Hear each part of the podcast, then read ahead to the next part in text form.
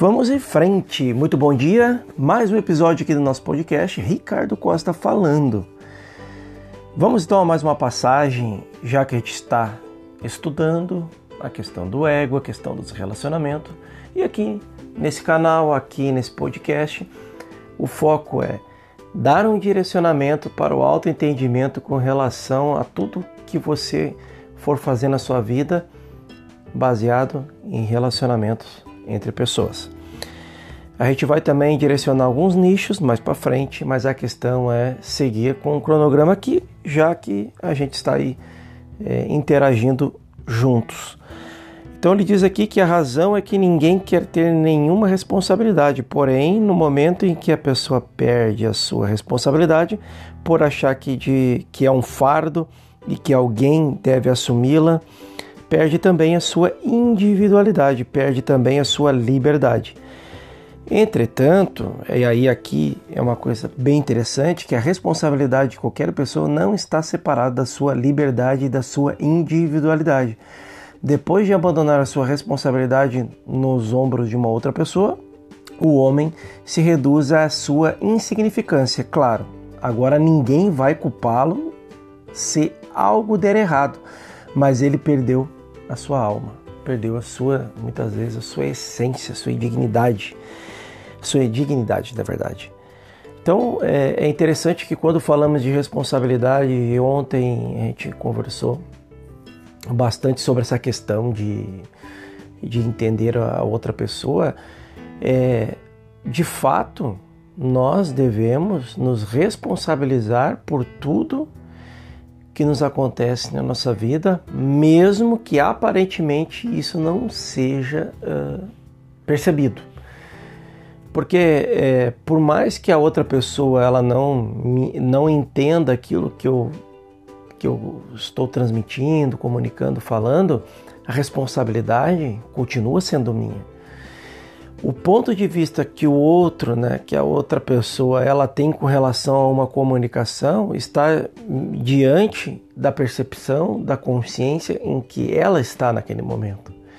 O que é óbvio para você, o que está claro para você, não necessariamente vai ser óbvio para o outro e também está estando claro para o outro na percepção dele. Então, a responsabilidade de antemão ela é minha para tudo o que me acontece em questões de relacionamento, seja ele com pessoas, seja ele com a vida, seja esse relacionamento com a circunstância. Por isso que a obra mais bem é, direcionada de cada ser é o autoentendimento, é a busca interna, é o quanto que você se entende, porque senão não adianta nada a gente ficar trazendo aqui conceitos é, de alguém que vivenciou isso. Eu tenho a informação e não vou testar na minha vida de alguma forma. Não faz sentido. Então a gente entende que juntos somos mais fortes. Porém, ser mais forte não quer dizer que você vai ter pessoas ou vai sair a cata de pessoas para ser muleta de você na sua caminhada. Não tem como isso funcionar. E aí ele faz o questionamento: você vai falar sobre a agressividade, por exemplo, ou violência? E ele diz que o homem é um dilema porque é, porque é uma dualidade. O que, que é uma dualidade? Ele acredita é, no bem e no mal ao mesmo tempo. Ele acredita no que é bom e no que é ruim. Ah, Aparentemente, num primeiro momento, a gente tem essas percepções do que é bom, do que é ruim, do que é mal, do que é o bem. Mas o homem não é um único ser, ou ser um ser único, na verdade. Ele é o passado e o futuro ao mesmo tempo, porque porque ele vive na dualidade no sentido de que tudo aquilo que eu me apeguei ao passado por experiências que não deram certo, eu trago para o meu presente, mas vivendo o passado. E eu esqueço que o presente já é um presente, é uma nova realidade. Ou melhor, a única realidade que, que existe, que é o agora. E é nesse momento que eu tenho que fazer as escolhas do dia, tomar decisões e me projetar para a ação e testar isso na prática. É nesse momento que eu vou fazer, pegar a informação de um conhecimento de alguém e testar na minha vida no agora. É a oportunidade de eu fazer as pequenas coisas no agora. E o futuro é eu me antecipar aos resultados que ainda não chegaram, mas com a preocupação deles. E eu acabo me apegando ao passado e me projeto para o futuro. Mas aí eu fico na amargando o que deu errado lá no passado. E me projeto para o futuro na expectativa das coisas. E aí eu crio todo tipo de ilusão. E é essa ilusão que faz as pessoas passarem uma vida inteira na esperança e amargando o passado. Reflitam sobre isso, porque isso, é, isso deve estar sempre, é, de alguma forma, é, lembrado todo instante no teu presente.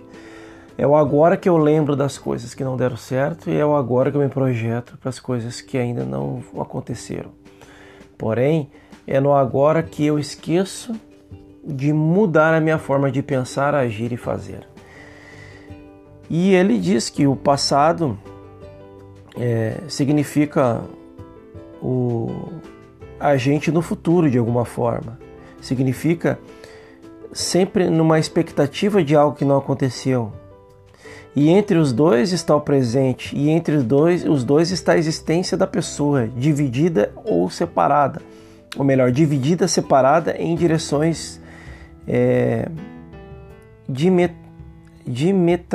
opostas, ou seja, questões opostas da vida. Né? Então, eu poderia dizer que quando eu estou no passado e quando eu estou no futuro, eu vivo em dois lados opostos de uma realidade que eu deixo de viver, que seria o presente, que seria o agora, que é a única coisa que existe. E a ciência sempre reduz tudo a fonte, enquanto a religião sempre prega um voo em direção ao objetivo. O homem, no entanto, é o, e ele diz aqui que o homem é tanto um contra o outro, e é por isso que ele entra num dilema e uma ansiedade constante, ser ou não ser, ser isto ou ser aquilo. Então perceba que é, nós sempre somos condicionados às questões de esperanças, de esperar algo de fora.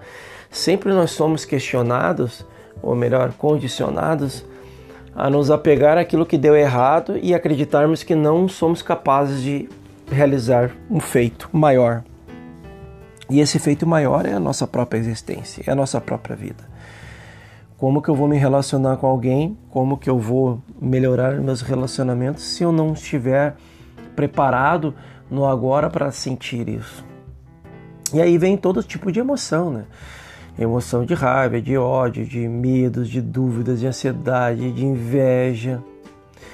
E tudo isso gera o que na mente, né? É padrões de pensamentos, sentimentos e comportamentos a todo instante. Então eu tenho a oportunidade agora de mudar tudo isso porque eu escolho viver nessa essência é a essência única que é individualizada de cada um.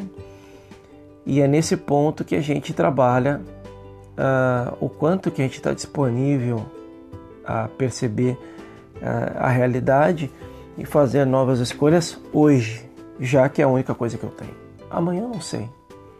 Ontem foi o hoje, uma experiência horas atrás.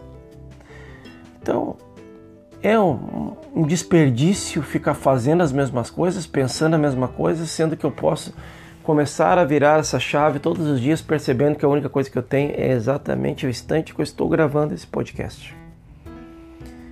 Então, este é um fato a ser pensado, esse é um fato a ser é, é, exercido ou colocar em exercício a todo momento.